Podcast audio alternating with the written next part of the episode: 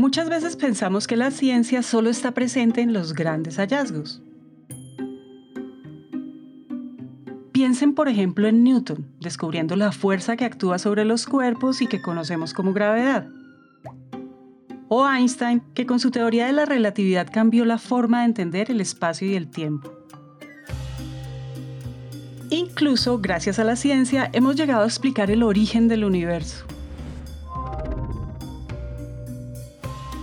Sí, la ciencia ha hecho un gran trabajo explicando cosas enormes, pero no podemos olvidar que detrás hay cosas mucho más pequeñas, como una manzana cayendo en el caso de la gravedad o la observación de unos trenes en movimiento como pasó con la relatividad.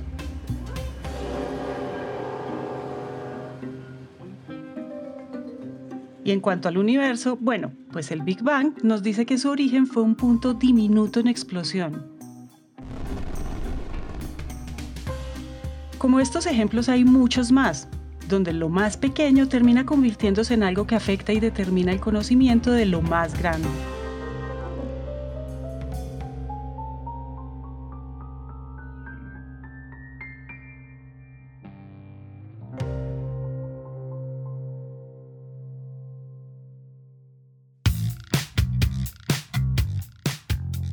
Bienvenidos a Elemental, un podcast de 3M y Naranja Media.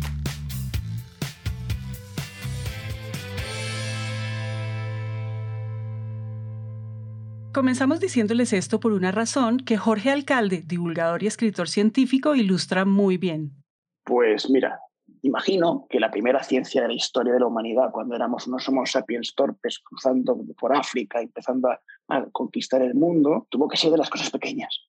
Tuvo que ser de cómo hago para cruzar este charco y no ahogarme, o qué es aquello que brilla encima de mi cabeza por las noches. Y muchísimo después llegó lo que hoy llamamos ciencia pero la ciencia ya se estaba haciendo. Y por eso no es descabellado pensar que algo tan insignificante como un pedazo de tronco de un árbol terminó siendo lo suficientemente útil como para crear una pequeña barca que atravesara ríos y después océanos enteros. Y le permitiera a los primeros hombres explorar nuevos territorios cada vez más lejos. Esa observación y experimentación para resolver problemas fue la primera forma de algo que ahora llamamos pensamiento científico. Que si se dan cuenta, era un pensamiento que nacía de los detalles, de esos objetos que en ocasiones pasan desapercibidos, pero que si se miran dos o tres veces, terminan siendo la solución a muchos problemas. Les estamos hablando de las cosas pequeñas, o mejor dicho, de la ciencia de las cosas pequeñas. Cuando algunos científicos, o yo en algunos libros que he escrito hablo de la ciencia de las cosas pequeñas, es precisamente la ciencia que hay detrás de las cuestiones en las que pensamos que no hay ciencia. Son cuestiones de la vida cotidiana que nos parece que son ajenas a la ciencia y que sin embargo han sido investigadas por muchos científicos y tienen mucha ciencia detrás. Y explicar la ciencia que hay detrás nos descubre algo tan apasionante como podría ser descubrir un agujero negro en el centro de la galaxia o el origen del ser humano a través de unos huesos hallados en una excavación en un lugar remoto de África.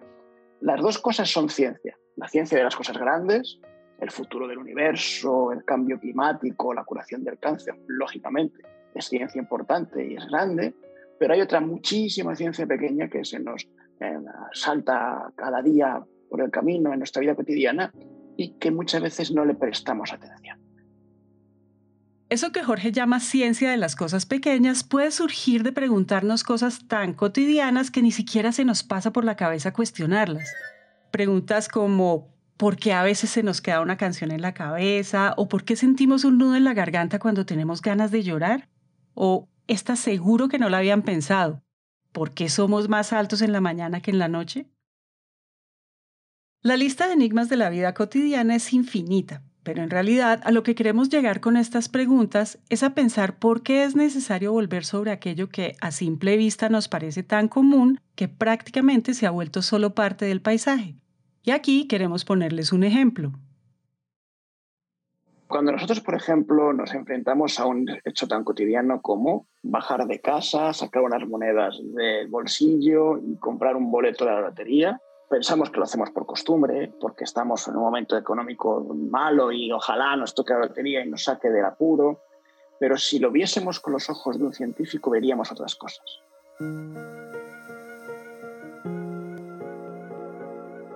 Claro, es que si nos ponemos los lentes de un científico, seguramente lo primero que quisiéramos hacer sería entender si el cerebro de una persona que juega lotería es diferente al cerebro de alguien que no juega. Y para comprobarlo podríamos hacer una serie de investigaciones neurológicas, estadísticas, psicológicas. Incluso podríamos extraer datos de todos los estudios, compararlos y establecer si hay diferencias entre un comportamiento y otro. Todo eso ya lo ha hecho la ciencia. Parece mentira, pero todas estas investigaciones ya se han realizado. Se ha estudiado el cerebro de una persona que juega a la lotería en un escáner cerebral se han hecho investigaciones psicológicas y epidemiológicas y estadísticas del juego de la lotería. Y se ha descubierto cuáles son los mecanismos de recompensa de nuestro cerebro que nos hacen a todos jugar a la lotería a unas sabiendas de que es absolutamente un acto irracional, de que la probabilidad de que nos toque es absolutamente minúscula. Pero aún así jugamos. ¿Por qué? Porque nuestro cerebro nos impulsa a ello, porque como seres humanos y miembros de la especie Homo sapiens, estamos preparados para realizar actos que a veces nos parecen irracionales, pero nos generan una recompensa emocional o nos generan mayor conocimiento subjetivo del mundo que nos rodea y además da un placer muy grande. Pues recientemente se ha descubierto también que el conocimiento genera un placer similar. Ese placer neurológico, químico, que está impreso en nuestros genes, es el que ha impulsado a todas las especies animales, incluida la humana, a moverse para comer. Es decir, hay un apetito por conocer que tenemos que satisfacer. Y todo eso está en la cosa tan pequeña que hemos iniciado esta historia de sacar una moneda del bolsillo y comprarse un boleto de la lotería. Se podrían escribir centenares de libros de ciencia sobre ese acto tan pequeño. Y así como las acciones pequeñas detrás de jugar lotería se esconden infinitas posibilidades para desarrollar conocimiento, la ciencia de las cosas pequeñas está presente en absolutamente todo, incluso en el fútbol.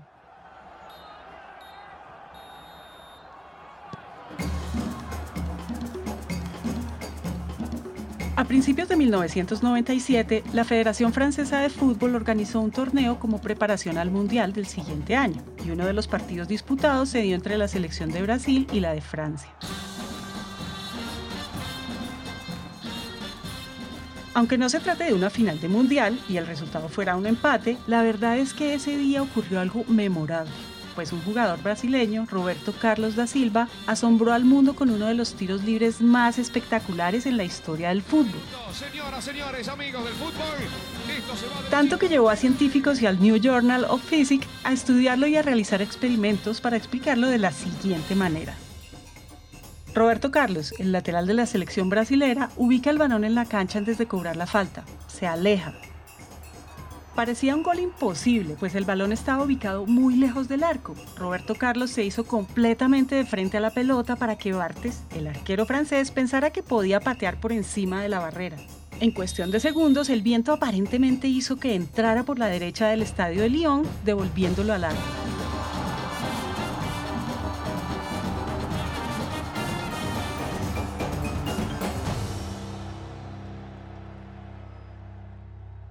Lo que pasó inicialmente fue que el balón siguió la primera ley de Newton, según la cual un cuerpo se mueve en la misma dirección y a la misma velocidad hasta que se aplica una fuerza que lo haga variar de dirección, y esa otra fuerza se puede explicar con mecánica de fluidos.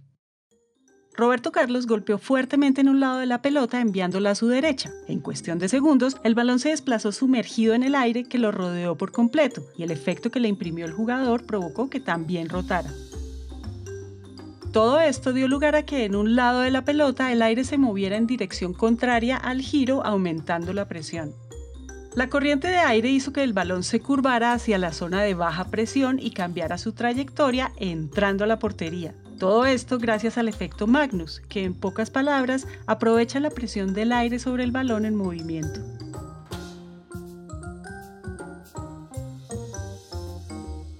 Este ejemplo desde el fútbol nos confirma eso de lo que les hemos estado hablando.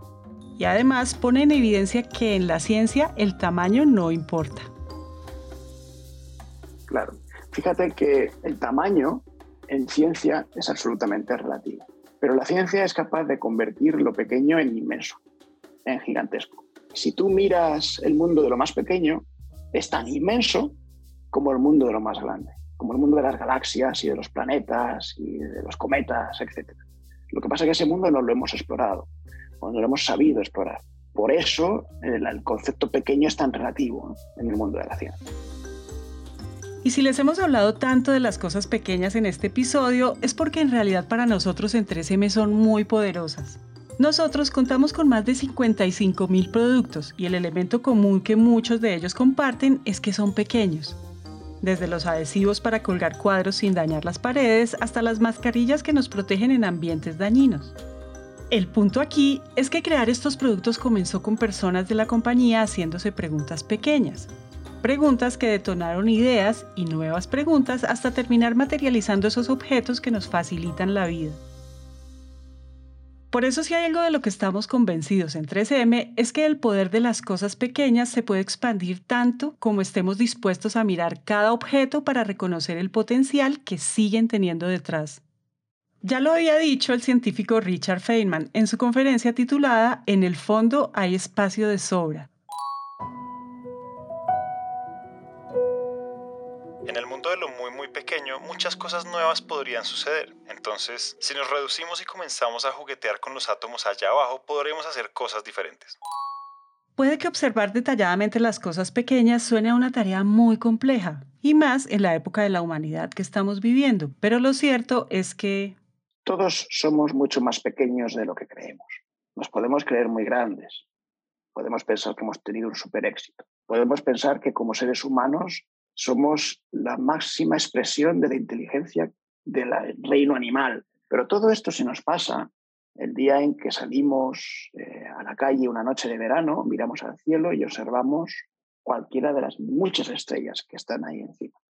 Lo que estamos viendo es la luz de algo que posiblemente desapareció hace cientos de años y que solo ahora nos llega a nosotros, porque está tan lejos que a la velocidad de la luz ha tardado millones de años en llegar que la estrella más cercana a nosotros está a 4,5 años luz de distancia. No llegaríamos a ella en 75.000 años, ni siquiera volando en la, nave espacial más grande que hubiésemos sido capaces de generar. Si tuviésemos una nave espacial que, que volase cientos de veces más rápido de la más rápida de hoy en día, para llegar a esa estrella tenía que haber salido de la Tierra cuando éramos neandertales y aún no habría llegado. Todo esto nos da una sensación del cuán pequeños somos. Somos tan pequeños que estamos en un punto azul pálido en medio del cosmos que apenas nadie sería capaz de detectar con la mayor de las tecnologías. Somos muy pequeñitos, pero aun siendo muy pequeñitos, somos muy importantes por dos motivos.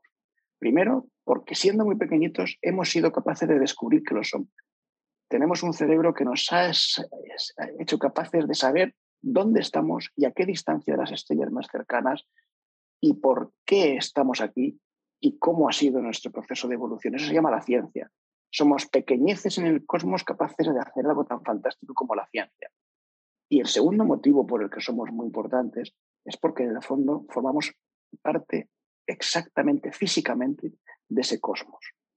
El hierro que circula por nuestra sangre o el carbono con el que se hacen nuestros pantalones tejanos, exactamente esos elementos hace miles de millones de años estaban en el interior de una estrella. Y volaron por el cosmos hasta llegar a la Tierra y convertirse en el hierro que va por nuestra sangre. Es decir, somos pequeños pero estamos íntimamente conectados con las estrellas y por lo tanto somos parte intrínseca del propio universo.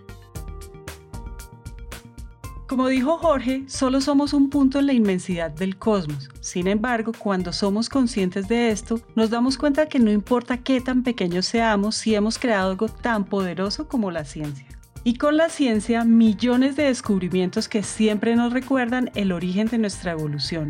Por eso, solo debemos estar atentos y hacernos más conscientes de lo que nos rodea para no subestimar la grandeza de las cosas pequeñas.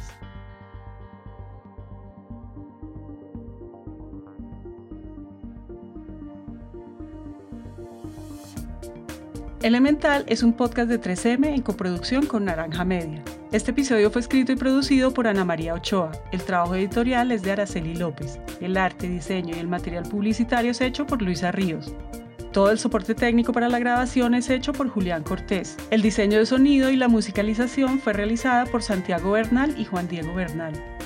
Adriana Ríos y Marcela Linares dirigen todo el trabajo editorial, contenidos y curaduría por parte de 3M.